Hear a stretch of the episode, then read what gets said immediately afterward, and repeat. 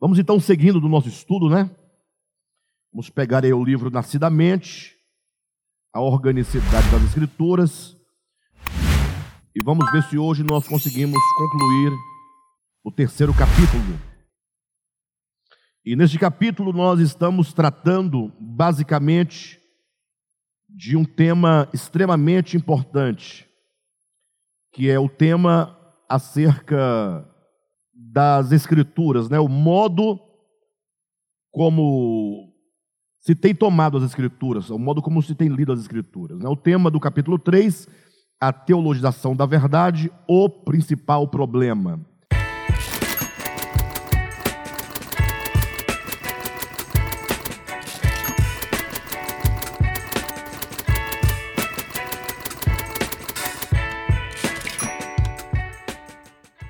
Estamos na página 41, ok? Abra na página 41 para darmos seguimento. Então, queridos, assim, ao falarmos das Escrituras, todo o nosso propósito é trazer a vocês a, a necessidade, né, criar em cada um de nós uma visão da necessidade que nós temos de ler a Escritura da perspectiva correta.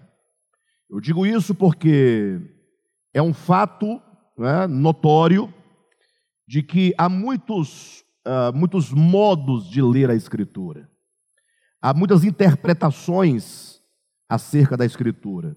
Isso não significa que eh, toda e qualquer leitura ou toda e qualquer interpretação seja eh, adequada. Não é isso que eu estou colocando. estou colocando um fato. É? As pessoas, nas suas mais diversas linhas teológicas, acabam lendo a Escritura é, de um modo diferente. E nós entendemos que a Escritura, ela, enquanto testemunho de Deus, testemunho de Jesus Cristo, sobretudo, ela precisa ler, ser lida a partir do seu espírito. É aquele texto que Paulo diz que a letra mata, mas o espírito vivifica.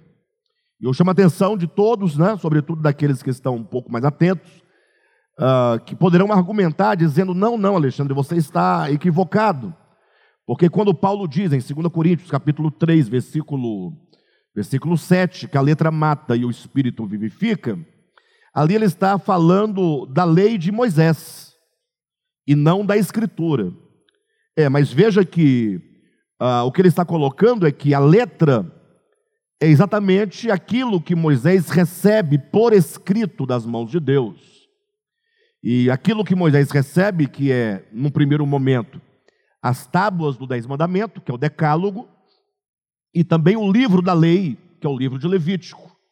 A partir do momento que o povo de Israel tomou as escrituras, aquilo que eles receberam por escrito de Moisés, a letra pela letra, o que tudo que eles conseguiram fazer foi um, um grande arranjo teológico e dogmático acerca daquilo que Deus queria revelar e não foi possível pelo modo como eles leram a Escritura.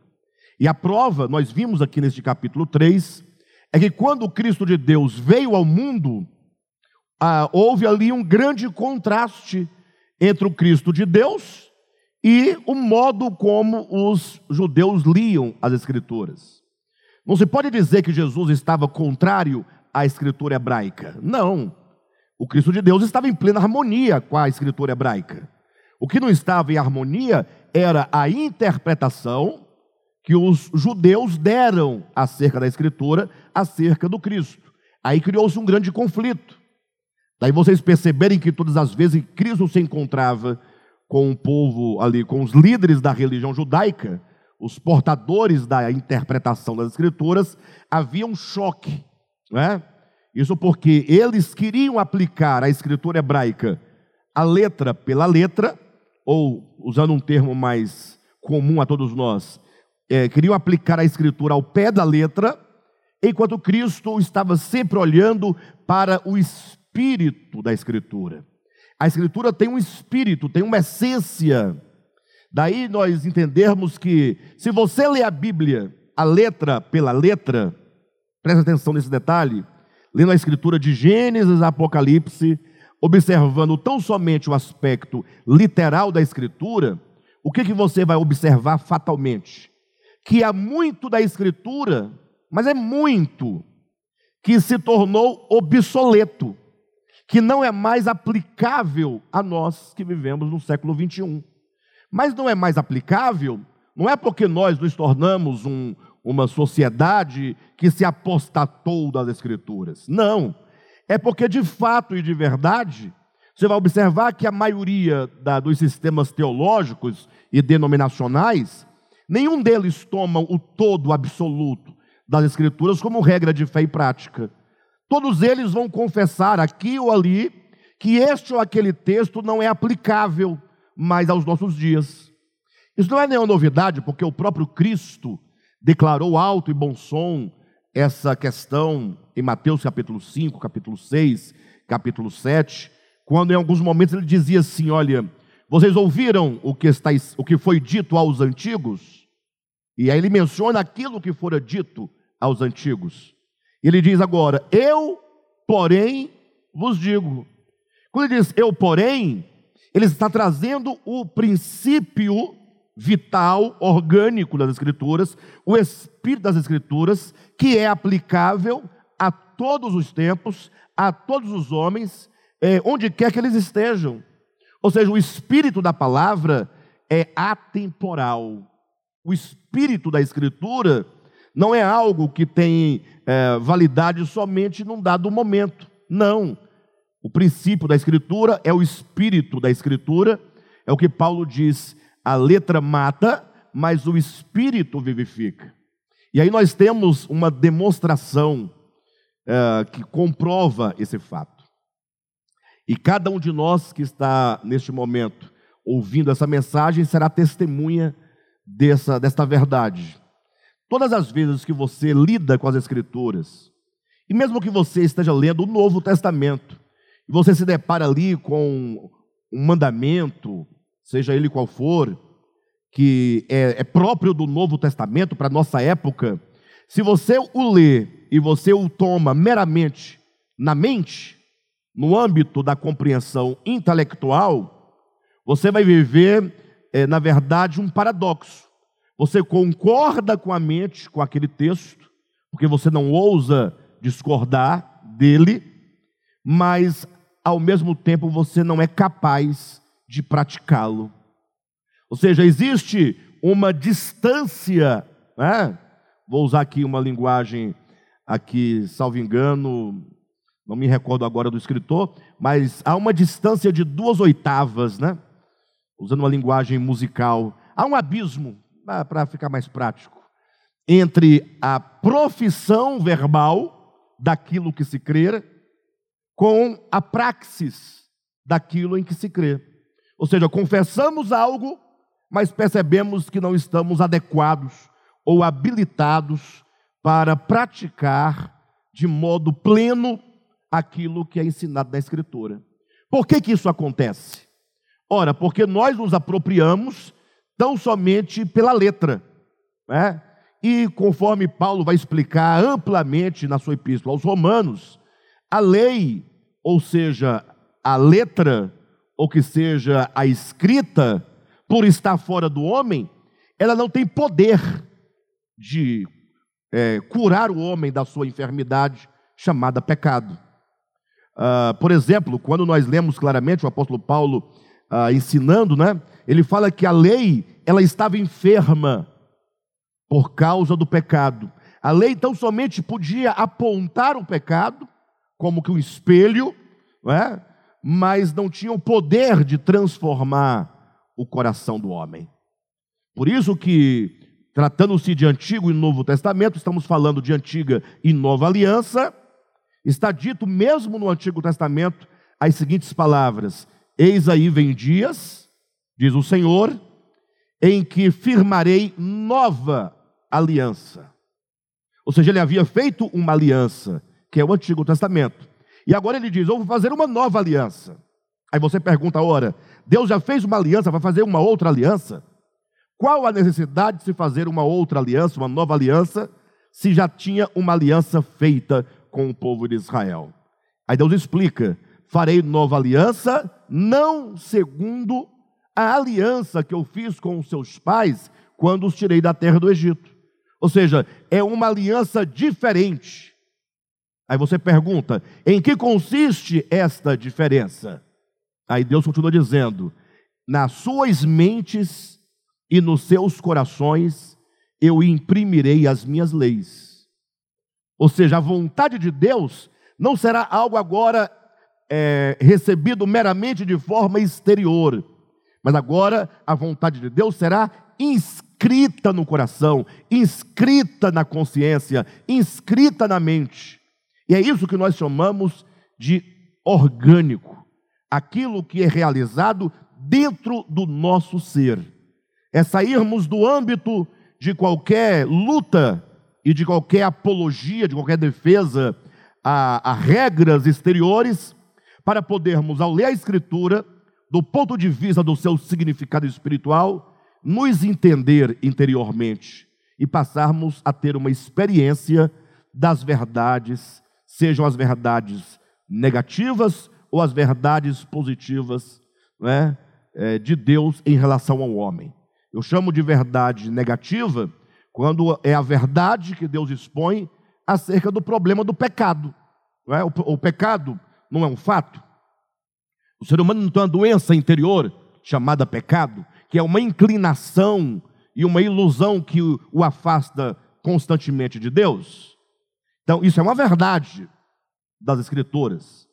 Só que é uma verdade que tem um tom negativo, porque fala de algo negativo, que é o pecado. E as verdades positivas são aquelas que falam, por exemplo, quando diz: o reino de Deus está dentro de vós. Também é um fato, também é uma verdade declarada pela Escritura, mas é um aspecto positivo, porque fala das coisas sagradas, das coisas divinas, né? no caso específico do reino de Deus. Vamos continuar nossa leitura nesse sentido, página 41, aí no último parágrafo, depois das três estrelinhas. Né? Diz assim: A igreja dos primeiros séculos, vamos colocar primeiro e segundo século, caminhou na mesma direção dos ensinamentos de Cristo. Ou seja, a igreja do primeiro século caminhou no mesmo sentido da organicidade dos ensinamentos de Cristo. Tudo o que Cristo ensinou referia-se a uma condição do coração do homem, ou uma condição atual do coração do homem, ou uma condição ideal para o coração do homem. Mas sempre Cristo estava falando ah, do ser, sempre do coração. Jesus não gastava tempo debatendo teologia com os líderes judaicos. Observam que eles estavam sempre confrontando a Cristo, dizendo: Ah, mas está escrito, na lei está escrito, Moisés manda, Moisés ordena.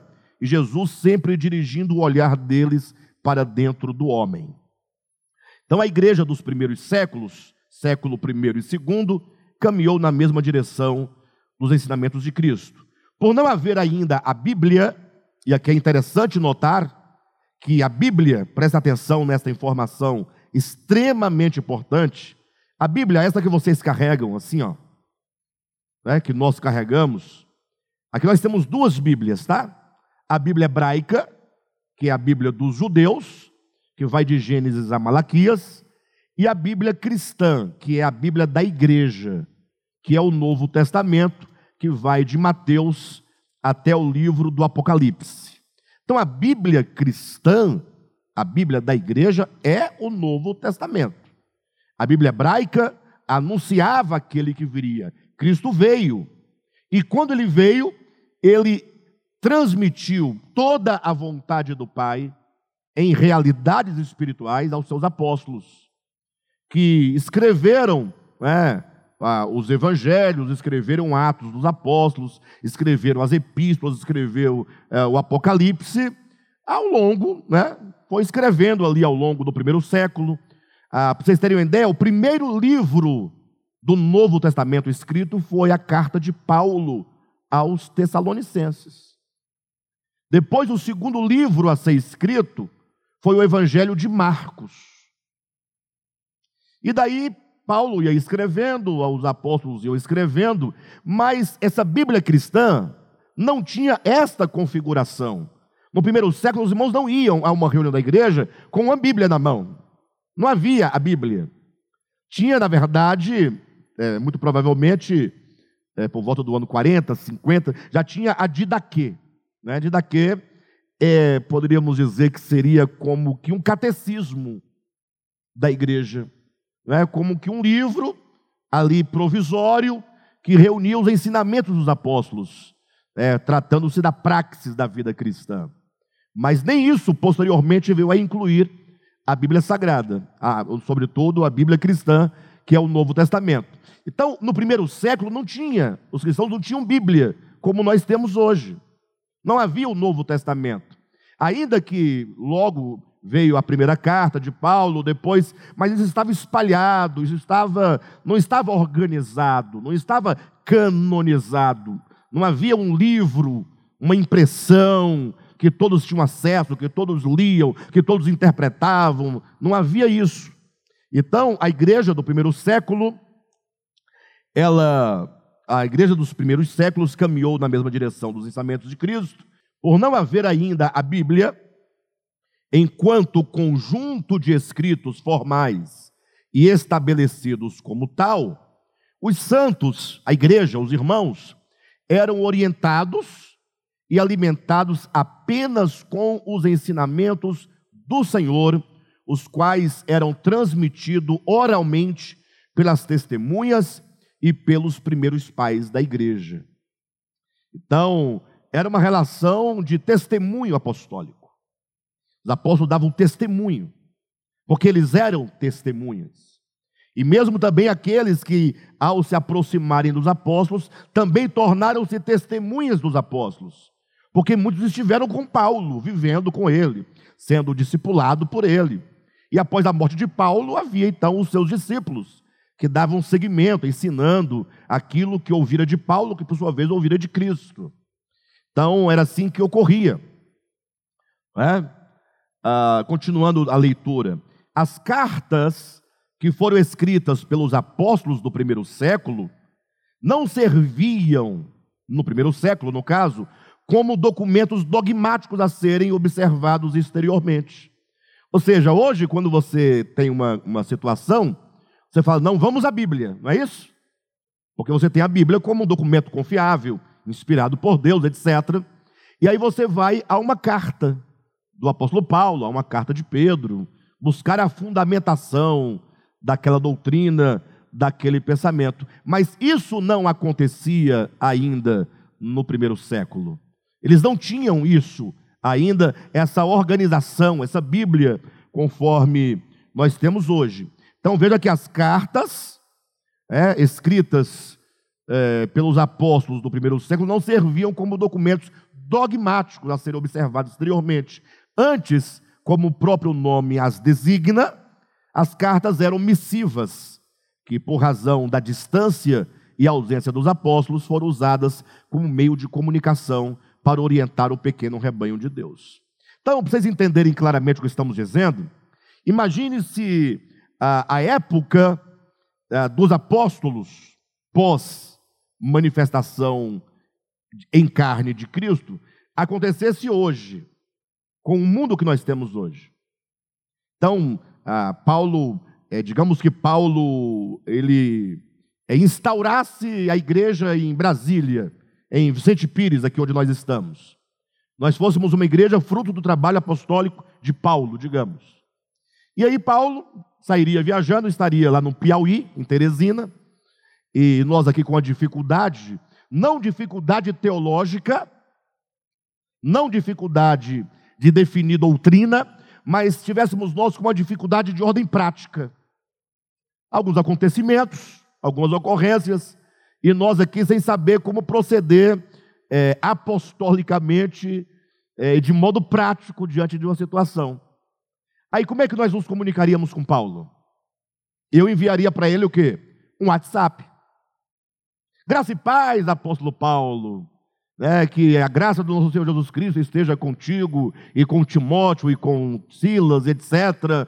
Venho por meio desse WhatsApp né, é, afirma, é, é, é, falar que a nossa igreja passa por isso tal, e aí ele me daria uma resposta. Como é que ele daria a resposta? Via WhatsApp. escreveria um texto.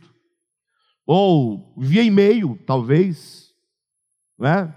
Certamente não escreveria Paulo uma carta nos moldes de você pegar um papel, uma caneta, escrever, enviar pelo correio, ou enviar para um irmão lá do Piauí, que Paulo estaria lá. Olha, quando você for a Brasília, leve e entregue aos irmãos de Brasília. Então, nós temos que entender como era o tempo dos apóstolos, como é o nosso tempo. E os instrumentos que nós temos hoje de comunicação, né, é, certamente faria a comunicação ser muito mais rápida é, do modo como era antigamente. Então, assim eram as cartas. As cartas eram apenas comunicação entre os apóstolos e as igrejas, ou entre apóstolos e cooperadores. Então, essas cartas não tinham, até então, um peso de escritura, muito menos de palavra de Deus. Né? Eu sei que isso dói na gente, dói. O crente ouve e fala, ai misericórdia, comparou a escritura a uma mensagem de WhatsApp. Uai, mas estou é, comprando a escritura, é, o WhatsApp do lado, e lá não tinha nem escritura, lá era um couro de boi, uma couro de ovelha, era um papiro, era uma coisa muito rudimentar. Temos que entender essas coisas. Porque o que nos vale são duas coisas uma palavra de Deus que é viva e eficaz, que é o próprio Cristo, essa palavra que habita em nós, essa palavra que ensina a cada um de nós. Está lá é claramente, né? E vocês que receberam a unção que procede do Santo, e ela vos ensina todas as coisas. Lembrando do texto que acabamos de nos referir, Hebreus capítulo 8, né? versículo 12, falando da nova aliança: Eis aí vem dias, diz o Senhor, que farei nova aliança, em suas mentes inscreverei as minhas leis, em seus corações imprimirei a minha vontade. Aí continua o texto dizendo: E não ensinará cada um ao seu próximo, dizendo: Conheça o Senhor, porque todos me conhecerão, desde o maior até o menor. Agora alguém fala assim, mas por que então está essa confusão danada aí, que ninguém entende nada? É, por que, que Jesus, é, Deus não está ensinando o seu povo no Espírito? Ora, não está. Ele está, você que não ouve, porque você se apega ao manual de teologia, porque você acha que seu pastor, porque você está na igreja dele tem 20, 30, 40 anos, ele sabe de tudo. Porque você julga que a tradição religiosa é mais importante do que o Espírito da verdade que habita seu espírito. Não há espaço na sua consciência, ah, na sua mente, no coração, para ouvir falar de Deus. Se nós nos voltássemos por um momento, ainda que breve no nosso espírito, para ouvir o Senhor, você ouviria a sua voz conduzindo sua vida. Não é? Mas isso não torna a Bíblia dispensável. Não, não é isso que estamos dizendo. Estamos falando que existe um falar mais poderoso, é orgânico, dentro do homem. Por essa razão é que a, a, a, teologia leva os crentes a conclusões das mais absurdas possíveis. Por exemplo, se você indagar um crente dizendo, é o que será daquelas pessoas que moram numa região tão distante e remota em que eles não têm acesso à Bíblia? Não têm acesso. O que fazer? Existem pessoas assim? Povos, civilizações, que nunca ouviram falar de Moisés, não sabe quem é Moisés. O único Moisés que eles conhecem deve ser o, o, o dono da venda.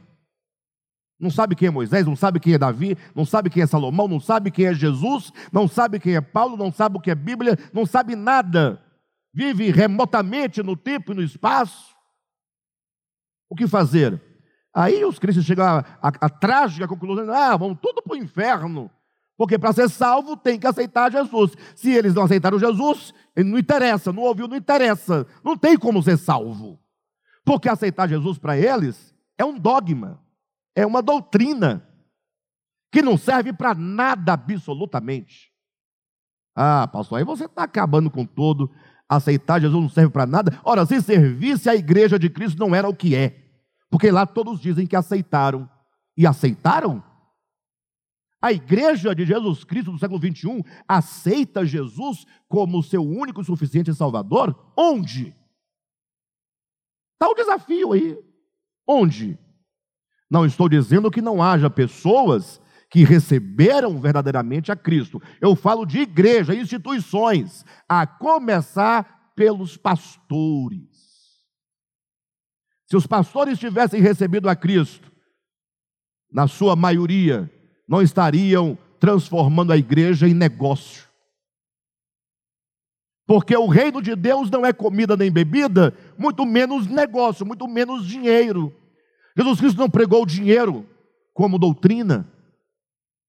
Pelo contrário, ele condenou o amor ao dinheiro e a igreja, na sua maioria, nos dias atuais, prega o enriquecimento como sendo o sinal da bênção de Deus.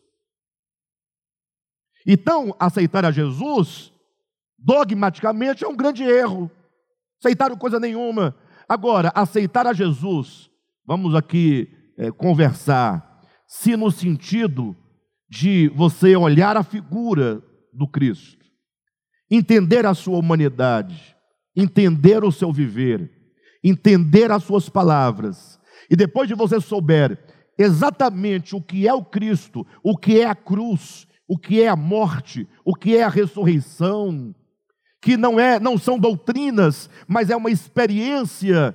Puxa, porque eu sou convidado a ouvir o Evangelho, a me unir a Cristo na sua morte, no sentido de fazer morrer a velha natureza, o egoísmo, a maldade, o ciúme, a contenda, a inveja, a inimizade, a porfia.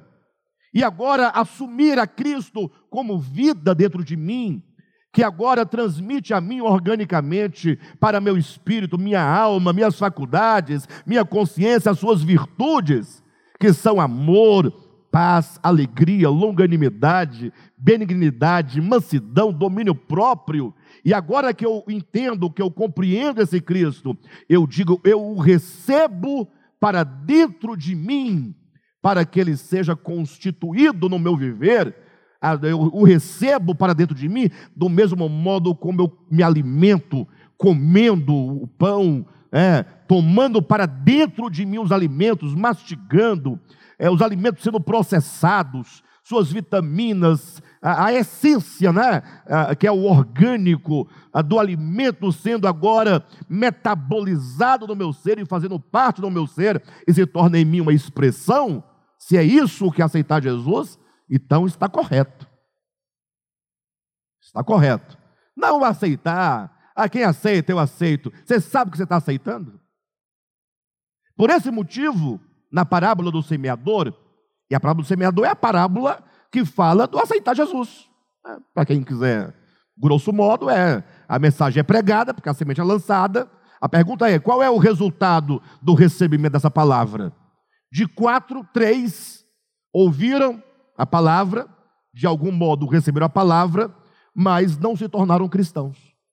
A palavra não foi, é, não gerou fruto nos seus corações. Não tinha problema na palavra, tinha problema no coração. Perfeito? E um desses três, o que é dito? Que a palavra, que a semente, caiu num solo rochoso. Num solo rochoso, cheio de pedras. E diz que a semente germinou e até chegou a crescer. Foi crescendo. Só que veio o sol.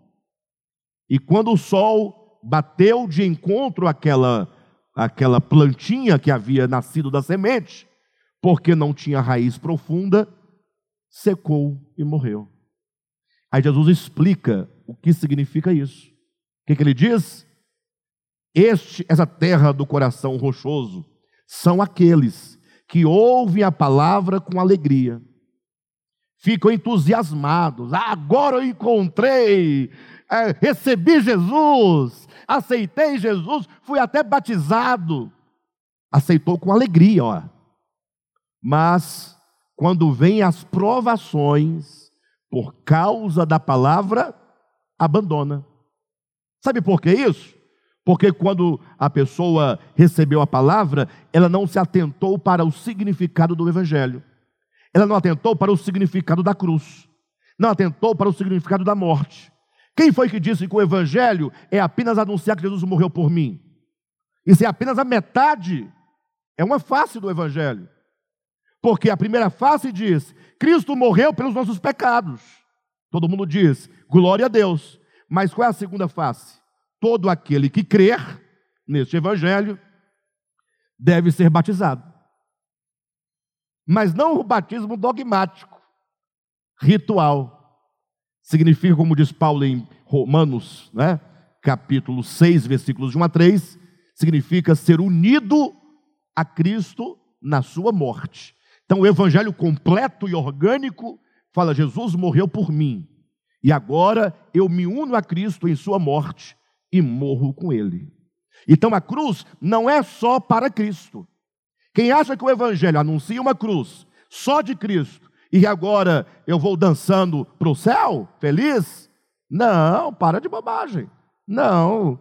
Por isso que a coisa está do jeito que está. não, é? não. O evangelho é, no primeiro momento, a proclamação do que Cristo realizou. E no segundo momento, a segunda face do Evangelho, é o convite a que você creia no Evangelho. E esse crer no Evangelho é recebê-lo como alimento para dentro de você, a fim de que este Evangelho transforme a sua vida. Ou seja, você será unido a Cristo em todos os aspectos. A palavra se fez carne em Jesus? Sim ou não? A palavra se fará carne em você. A mesma coisa. É tão lindo dizer que e o Verbo se fez carne e habitou entre nós. Isso é lindo. Agora, duro é você entender e conceber a ideia de que a palavra continuará a se encarnar e a se fazer carne em todo aquele que crer. E aí imagine os cristãos todos tendo a palavra encarnada em si, e agora a palavra encarnada nos cristãos, e essa palavra andando entre os homens. Não é por isso que Paulo diz lá em 2 Coríntios capítulo 3, referindo-se aos coríntios, dizendo: Vós sois cartas vivas, escritas não com tinta, mas pelo Espírito do Deus vivente. Ora, se nós somos cartas escritas, e essa carta, Paulo diz, não é carta de papel e caneta, então essa carta é a palavra que é inscrita em nós. E o que é a palavra inscrita em nós, se não a palavra encarnada? E agora essa palavra encarnada em todo aquele que crê, tendo uma expressão no viver humano de cada um de nós. Então, crer em Cristo é ter a experiência da encarnação. E quando então nós nos associamos a Cristo na sua morte, nós estamos tendo a experiência espiritual do batismo. E aí Paulo vai dizer em Efésios capítulo 2 que nós, os que de fato cremos, fomos ressuscitados juntamente com Cristo. Então nós experimentamos a ressurreição. Então, quem disse que o Evangelho é só Cristo quem encarna, é só Cristo quem morre e é só Ele que ressuscita por mim? Não. A palavra se encarna em mim. E eu morro com Cristo. E eu ressuscito com Cristo. Ou seja, o Evangelho é uma união do homem com Cristo. Por isso, Paulo vai dizer: estamos nós assentados com Cristo nas regiões celestiais. Então, nós ascendemos aos céus com Cristo mas não é ser arrebatado no dia do arrebatamento da igreja, porque criaram esse dogma, sabe para quê? Só para te enganar, no sentido de, não, eu vou, mas para o céu, logo mais, ele quando vier, vai me levar para lá. Não, não, leia Efésios capítulo 2. Nós, os que cremos, estamos assentados com Cristo nas regiões celestiais. Aí eu digo como os pastores falam, né? Diz aí para o seu irmão: Nós estamos assentados nas regiões celestiais com Cristo Jesus. Aí você diz, aí o irmão fala o quê? Amém. Aí não fala amém, não. Para, raciocina. Raciocina. Você aprendeu a dizer amém igual o papagaio aprendeu a dizer amém. Para de dizer amém. Pode parar. Bobagem. Aleluia! Você não está entendendo nada e está falando o quê? Está concordando com o que você não está entendendo? Quando alguém disser, diga meu irmão, você está sentado nos lugares celestiais, você ouve e diz assim, mas como é isso?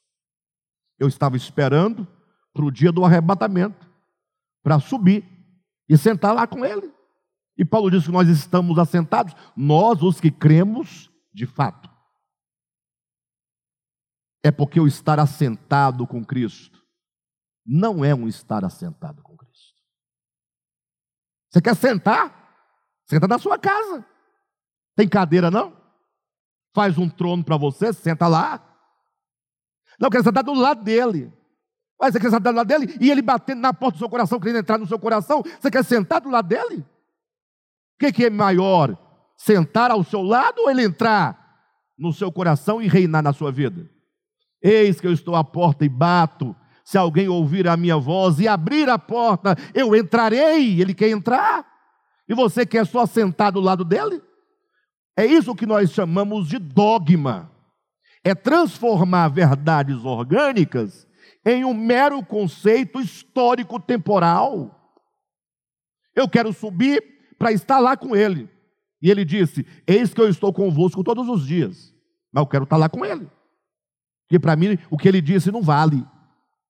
Aí eu quero subir e me assentar com ele. Ele diz: Não, meu filho, eu quero entrar na sua casa. E não é na sua casa, lá de alvenaria, minha casa, minha vida, não, bobagem. Ele quer entrar nessa casa aqui, ó, nós todos, enquanto templos de Deus, enquanto casa de Deus, enquanto edifício de Deus. Então, estar assentado com Cristo nas regiões celestiais é uma posição espiritual de domínio sobre todas as coisas. Porque aquele que está sentado, todas as coisas estão debaixo dos seus pés. Olha, um texto bom para fazer uma mensagem de coach, né? Olha, tudo debaixo dos meus pés e eu governando. Não, quero saber se você está governando sobre o pecado. Se os seus pés estão sobre o pecado, sobre o mundo, sobre a ganância. Bem, queridos, então, ah, é basicamente isso que nós estamos falando, né? Então, é, querendo saber se você, porventura, está reinando em vida sobre todas as coisas negativas. Porque quando fala de Cristo, assunto entronizado e que todas as coisas estão debaixo dos seus pés, está falando, importa que ele reine sobre todas as coisas. Então ele está dominando.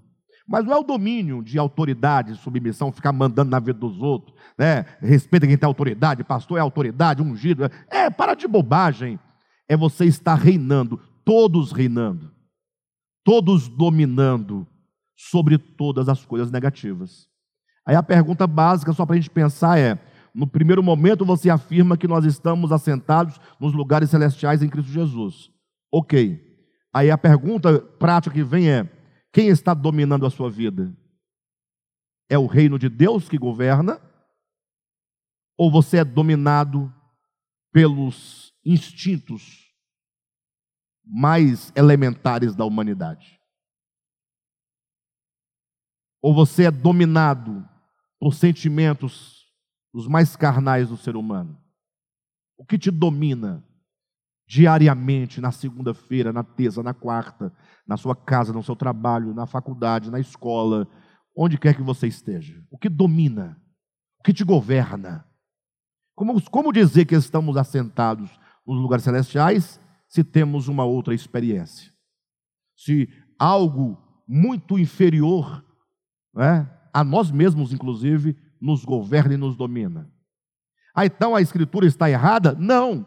Ela está declarando os fatos e as realidades espirituais de todos aqueles que tomam a palavra de Deus no seu coração, que todos que tomam a Escritura pelo Espírito e não pela letra. Aí agora esse sentimento que você está tendo agora, poxa, então eu sou um nada, eu sou uma, uma meba. Ah, então eu estou sentindo aqui que, porque diante dessa palavra aí eu estou me sentindo um nada. É porque a letra mata. ela te matou. Você pegou a escritura pela letra, gritou nas esquinas, pregou para os seus familiares, mandou todo mundo para o inferno da sua família, porque não aceitava Jesus igual você aceitou. E você está pior do que eles agora. A letra matou. Agora o Espírito vivifica, dá vida. Vamos seguindo na leitura. Que maravilha, né, queridos? Os irmãos estão entusiasmados? Oh, maravilha. Então, página 42, lá na, na quinta linha de cima para baixo. As cartas que foram escritas pelos apóstolos do primeiro século não serviam como documento dogmáticos a serem observados exteriormente. Antes, como o próprio nome as designa, eram missivas é, que, por razão da distância e ausência dos apóstolos, foram usadas como meio de comunicação para orientar o pequeno rebanho de Deus. Vindo, entretanto, o quarto século da era cristã, nasceu a igreja oficial. Começaram os problemas. Começaram os problemas, porque a igreja, como é que ela nasceu no quarto século? E o que tinha antes? Não era igreja? Que antes era igreja orgânica.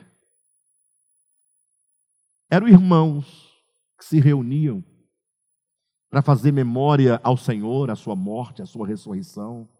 Irmãos que se reuniam para orar, se reuniam para adorar a Deus e adorar verdadeiramente.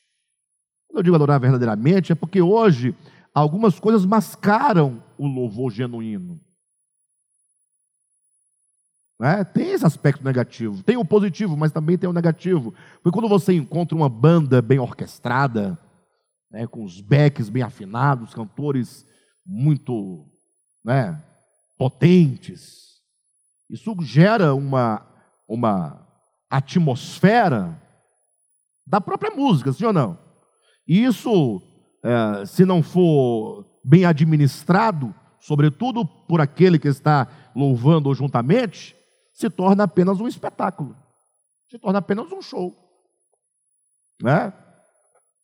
Por isso que a gente vai saindo daqui dizendo, ah, não gostei do louvor hoje, hoje não foi as músicas ruins.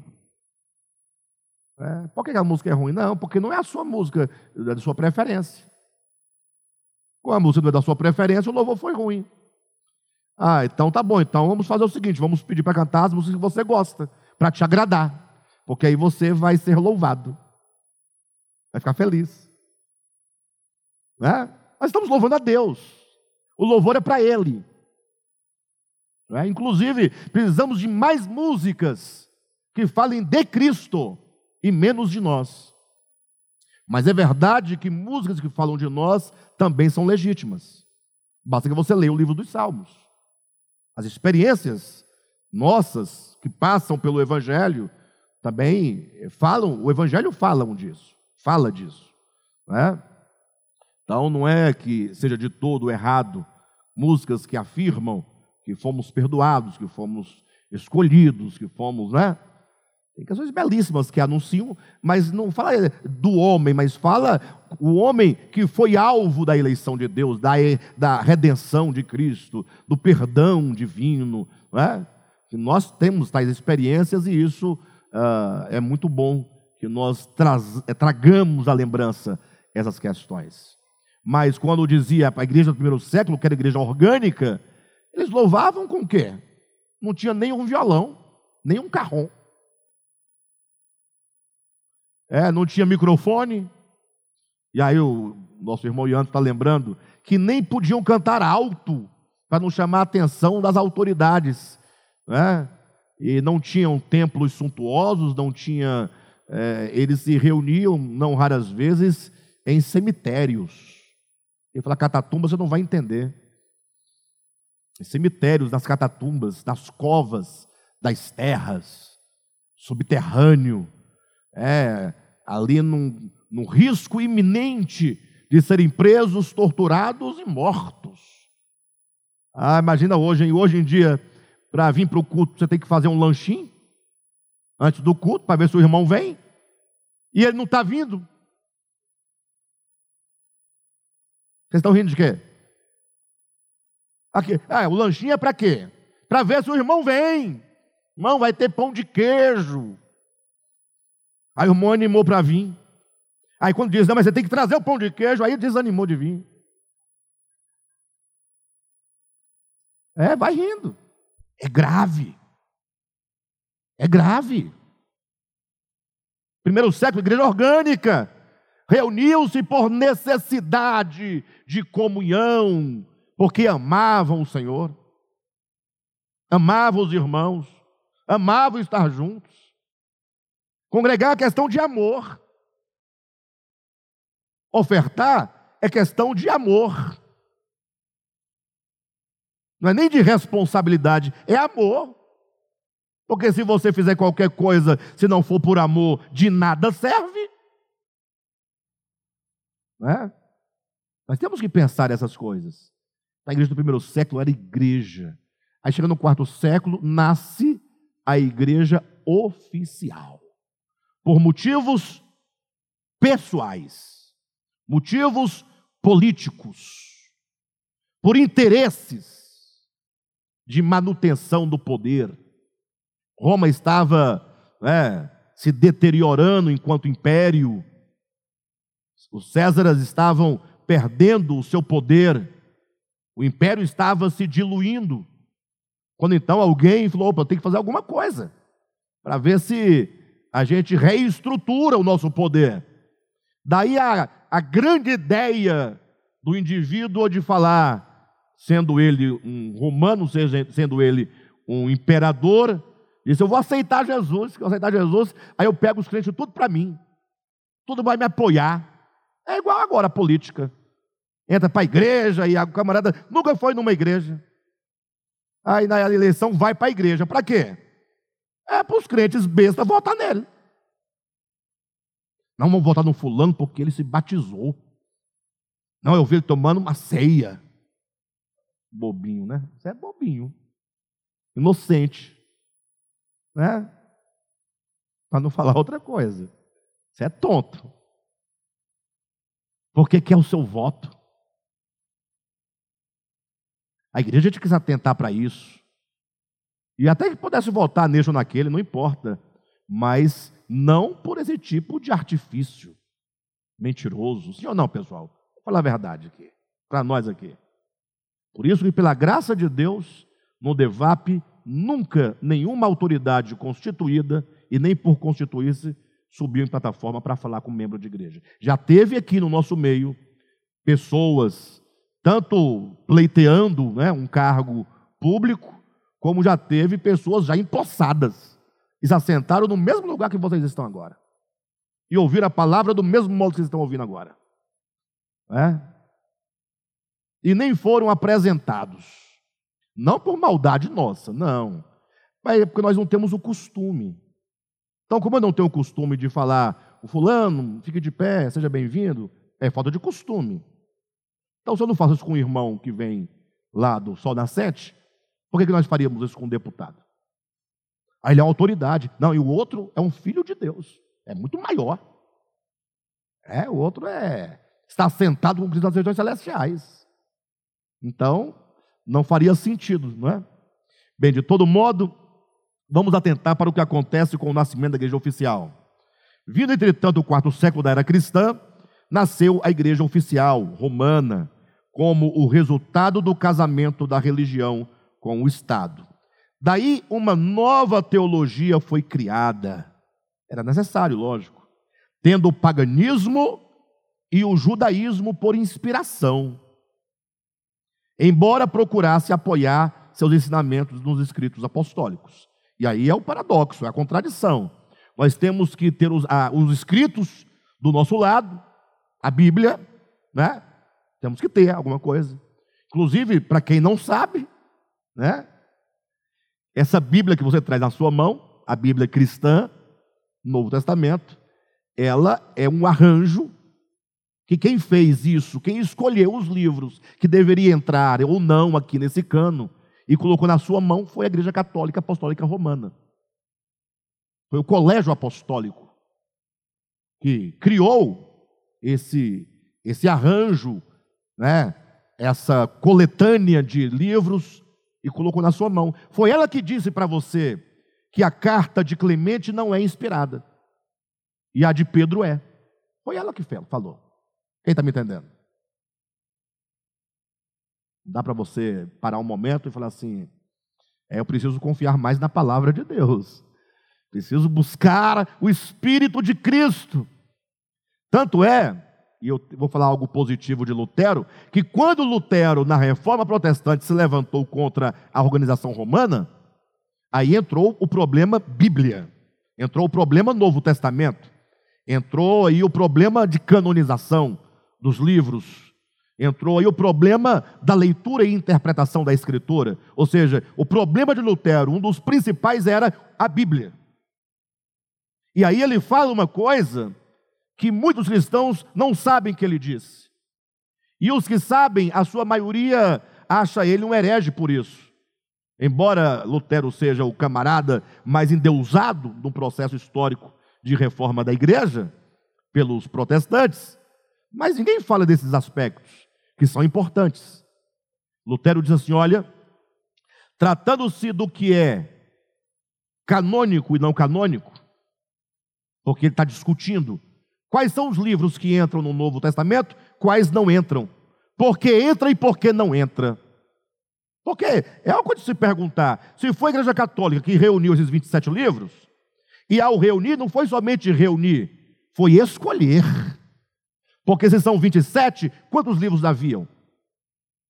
Ou havia? Essa é a pergunta. Você tem 27 do Novo Testamento. E o Nivaldo? Havia quantos? 30? 40? 50? Tinha, havia 100?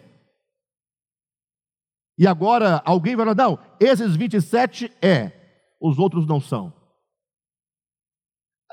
Não há um critério só de é, é, é, de, de reunião dos livros, há, sobretudo, um processo de seleção.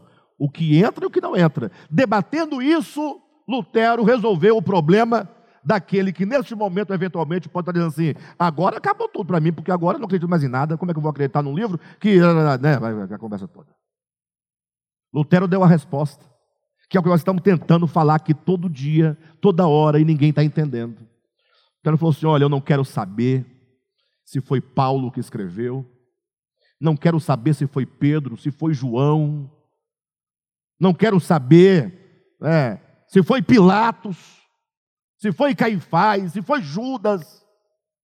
Eu não quero saber disso. Só quero saber de uma coisa: ele dá a chave. Aquilo que eu estou lendo reflete o Espírito de Cristo se reflete, é de Deus. Se não reflete, não é de Deus. Até aqui não dá para escandalizar, mas ele continua dizendo: se aquilo que Paulo diz não refletir o Espírito de Cristo, é anátema. Ah, mas foi Paulo. Não quero saber de Paulo, quero saber de Cristo. Eu sigo a Cristo.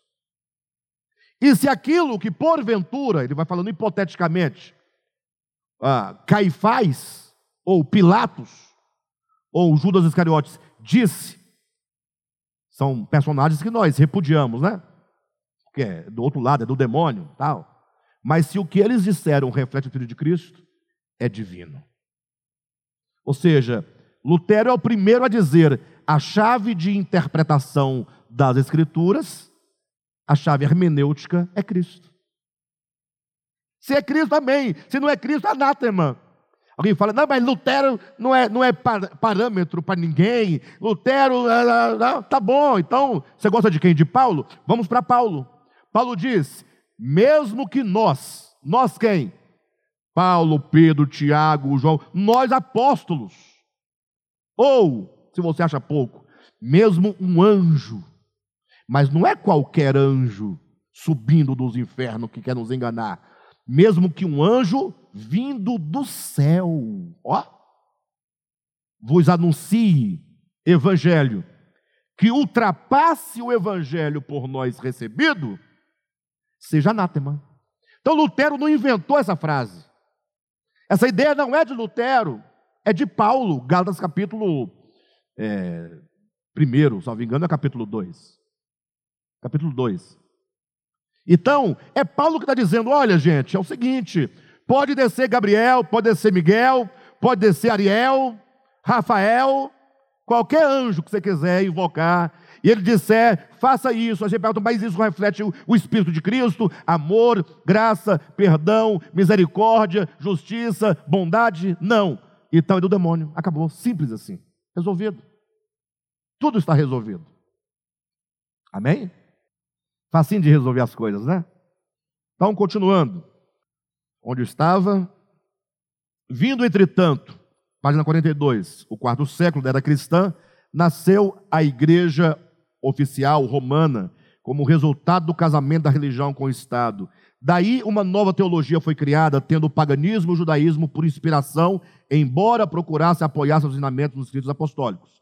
Ou seja, procurando a igreja é, dar sustentação a partir da escritura, e aí ela vai arregimentar os livros e vai produzir o Novo Testamento, e agora ela tem uma escritura, nasce a Bíblia cristã, nesse formato que você tem, para servir de apoio e fundamentação né, e sustentação dos ensinamentos. Então eles partem daqui, o que é maravilhoso. Só que eles vão agora dar uma matiz, dar um colorido. Na verdade, eles vão colocar um espírito pagão. Eles vão trazer as ideias, os mistérios do paganismo e do judaísmo e vão criar uma nova teologia. A teologia nasce com a igreja romana, a teologia cristã. Porque a teologia judaica nasceu lá atrás, nos 400 anos de silêncio, quando surgiram lá, surgiu o judaísmo. Né? Então, continuando. Mais uma vez, as escrituras, enquanto testemunho, foram transformadas em mecanismo doutrinal e dogmático, matando assim toda a vivacidade da verdade, transformando-a em meros conceitos teológicos, sem o poder de mudar efetivamente a vida do homem. Olha a gravidade, segue a leitura. Seguindo o mesmo princípio do judaísmo, a igreja romana substituiu a realidade da verdade por meros conceitos e coisas, transformando o espiritual em material. Templos, altares, sacramentos, sacerdócio, batismo, crisma, eucaristia, penitência, casamento religioso, extrema-unção. Ou seja, é, o que, que são os sacramentos? Só para vocês entenderem aqui rapidamente. É mais ou menos assim: olha, quando alguém crer em Cristo, imagina, a fé no coração opera aqui dentro um prodígio, uma união orgânica do meu ser com o ser de Cristo. É uma união. Aquele que se une ao Senhor é um espírito com ele. Né? 1 Coríntios 6, 17. Ué, 6,16. Aquele que se une a um espírito com Cristo. Então, o batismo, que é união daquele que crê com Cristo na sua morte, é uma experiência espiritual. O batismo, enquanto rito, ele é meramente, já falamos aqui na semana anterior, simbólico. Aí a igreja falou: não, não, não, não. O batismo, rito, né? O ato de você receber aguinha na cabeça, água mesmo da Caesb. É isso o fator transformador. Você fala, ah, entendi, então tem que ser batizado, né? Tem que ser batizado. Ah, só tem um detalhe: só quem pode operar esse batismo é um sacerdote estabelecido, ordenado pela autoridade maior da igreja, que é o Papa. Ah, então, eu dependo do batismo para ser salvo. É a ideia. Então eu quero o batismo. Mas aí eu preciso de alguém que opere a graça de Deus por mim. Essa pessoa se tornou o mediador entre você e Deus. E a Escritura diz: há um só mediador entre Deus e os homens, Cristo Jesus, homem. Então, o rito batismal tornou-se sacramento, ou seja, ele deixa de ser um mero instrumento simbólico e pedagógico e passa a ser a própria, a, o próprio canal da graça divina. Sem ele, você não tem acesso à graça divina.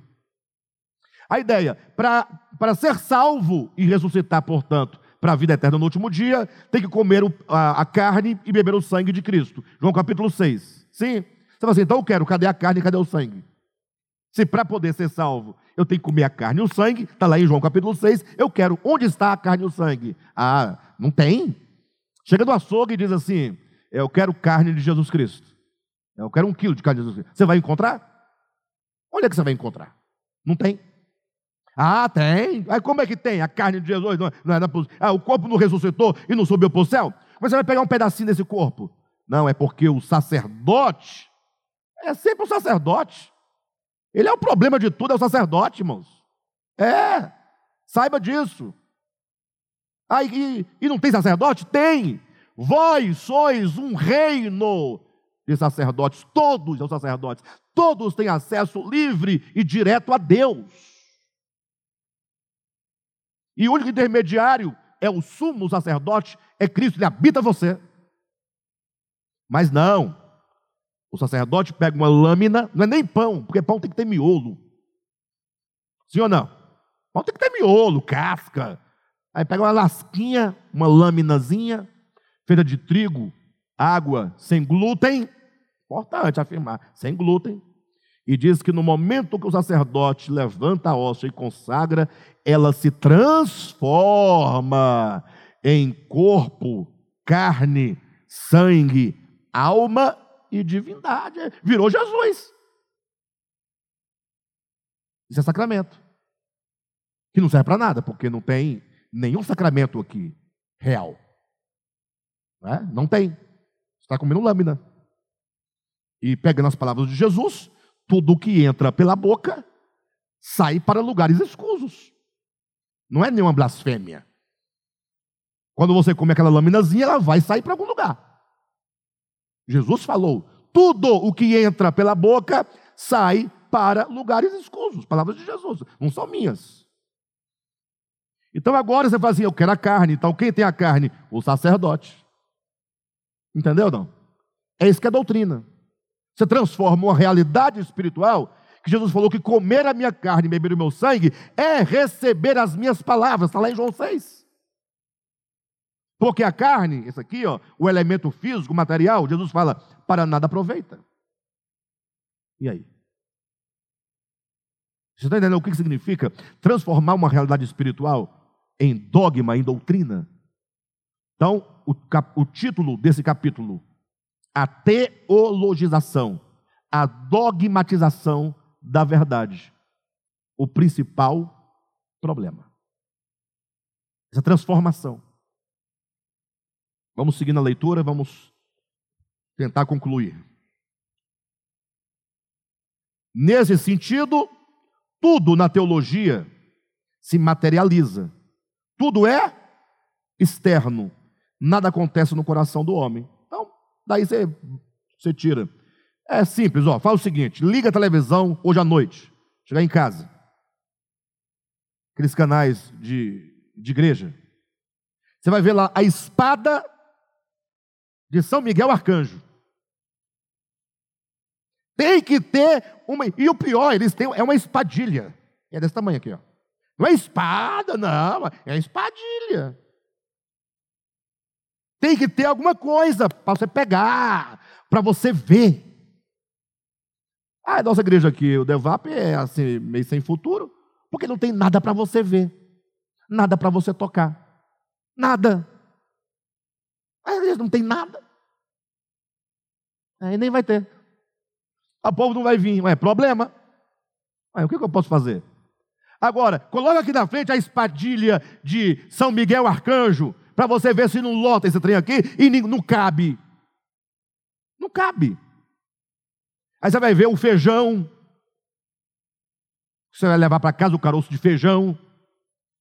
Aí, para Deus abençoar, você tem que dar o dízimo tem que dar uma oferta do valor do aluguel da sua casa, você tem a casa própria. É a caneta ungida, é o óleo ungido, é a vassoura ungida, é tudo ungido e não tem limite. E eu disse que se eu fosse desse povo aí, eu seria mais inteligente que eles. Porque ninguém nunca pensou em fazer um leãozinho pequenininho com a boca amarrada e dizer, assim como Daniel foi lançado na cova dos leões e Deus amarrou a boca dos leões, leva esse leãozinho que Deus vai amarrar a boca do leão que está furioso contra a sua vida. Todo mundo ia querer esse leãozinho. Hã? Ninguém pensou no leãozinho. Ah, a Bíblia está cheia de coisas fantásticas. É só você usar um pouquinho a sua criatividade você vai ganhar muito dinheiro e vai perder a sua alma. É. Então é isso que nós estamos dizendo, olha. Nesse sentido, tudo na teologia se materializa. Tudo é externo, nada acontece no coração humano, tudo depende de um mecanismo, primeiramente conceitual, que se concretiza num rito, embora se afirme que, mediante a aplicação desses sacramentos, o indivíduo se torne participante dos carismas divinos. Ou seja, como é que os pastores de hoje explicam essa questão de você levar um, uma, uma rosa vermelha para casa, uma rosa amarela para casa ungida? Eles falam, não, isso aqui é um ponto de contato da fé. Não é a rosa, eles dizem, que vai fazer nada. Mas é porque você precisa de um ponto de contato. Ó. Aí o cara, ah, então tá bom, é ponto de contato, tá tudo certo. É o que ele está dizendo aqui, ó. Embora afirme que é mediante a aplicação dessas coisas ou dos sacramentos, o indivíduo se torna participante dos carismas divinos. Entretanto, nada acontece efetivamente no homem, uma vez que os que se tornaram participantes desses ritos nada podem demonstrar na experiência aquilo que a doutrina afirma. Ou seja, a doutrina afirma uma coisa, acontece outra, totalmente diferente. O camarada disse que tem que se batizar para ser salvo. Aí batizaram o indivíduo quando era menininho, lá na igreja, na pia batismal, lembra? Ele cresce e vira um sem futuro. E cadê o batismo? Serviu para quê? Não, para quê? Eu estou perguntando. Não, tá bom, o outro foi para a igreja evangélica, se batizou. Eu conheci um que se batizou sete vezes, morreu sem futuro. Sete batismos não resolveu a vida dele. O volta também conhece. Ou conheceu. Vocês estão entendendo o que eu estou falando para vocês? Se batismo resolvesse as coisas, a igreja não era o que é, pessoal. Ó, é só pensar, é um pouquinho só de pensamento, você. Isso aqui não é para desviar ninguém, não. Isso aqui é para te firmar na verdade. Para você se apegar à verdade. Ame a verdade. Creia em Cristo no seu coração. Receba o Evangelho no coração. Como Cristo é, como Ele falou. Como as palavras de Jesus. E você terá uma mudança extraordinária de vida. Com o movimento de reforma, novo arranjo teológico surge, a teologia reformada. Todo o esforço, entretanto, empreendido na tarefa de construir novo raciocínio, se encaminhou para a correção de conceitos antigos. Conceitos foram substituídos por novos conceitos. Dogmas por outros dogmas. Sacramentos por sacramentos. Na linguagem do povo, trocaram seis por meia dúzia. O problema de se substituir um dogma por outro é que, embora determinado conceito seja correto, ou seja, a pessoa substitui um dogma equivocadamente, é, conceitualmente equivocado, por outro dogma conceitualmente correto, chamada doutrina ortodoxa. Então, o, é, embora determinado conceito seja correto, se ele se esgota no rito, numa coisa, tal como o batismo ou a Eucaristia, ocorre fatalmente a negação do próprio conceito. Ou seja, é, vamos corrigir aqui o conceito do batismo. Batismo não é um rito que se aplica a uma criança sem pecado, é, ou melhor, que se aplica a uma criança com pecado original para que ela seja salva, portanto. Esse é conceito católico. Conceito errado. Conceito certo. Não, não. Batismo só é aplicado a adulto. Uma vez que o adulto ele ouve o evangelho, ele crê no evangelho, ele se arrepende dos pecados, né? E, portanto, agora ele está apto a se unir a Cristo, a sua morte e ressurreição. Esse é o conceito. O conceito foi corrigido? Foi. Esse conceito é correto? É.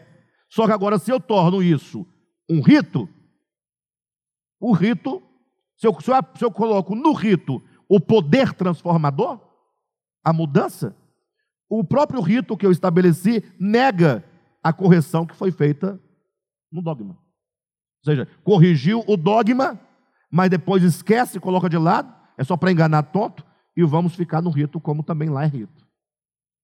Essa é a ideia. Né? Por fim, ocorre fatalmente, página 43, lá no finalzinho, a negação do conceito. Se o conceito do batismo é a união do homem com Cristo, em sua morte e ressurreição, a partir do momento em que se entende o rito batismal como um sacramento, ou seja, como uma realidade, o rito é em si realidade, Cristo deixa de ser o objeto da fé, que agora passa a ser o próprio batismo ritual. Ok? Acerca de todas essas coisas falaremos pormenorizadamente nos capítulos seguintes. Então, a partir dos capítulos seguintes, parte 2, nós vamos agora tratar doutrina por doutrina, mostrando como a doutrina é vista como dogma e como a doutrina agora deve ser vista organicamente. Então, a partir da próxima quarta-feira, né, tá aqui, ó, página 47. A primeira doutrina a ser tratada é Satanás. Satanás. Aí Satanás é uma doutrina? É lógico, é.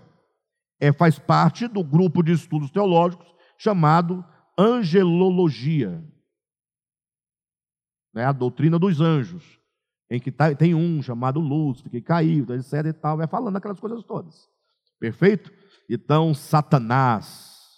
Na próxima quarta-feira vamos falar sobre Satanás. É? A antiga serpente, o grande dragão vermelho. Nós vamos desmistificar essa ideia da leg vermelha, da capa preta, do tridente, dos olhos de fogo e dos pés de bode. A partir da semana que vem você vai ser liberto do diabo. Nunca mais o diabo vai te perseguir. E quando ele te tentar, você vai saber exatamente onde ele está.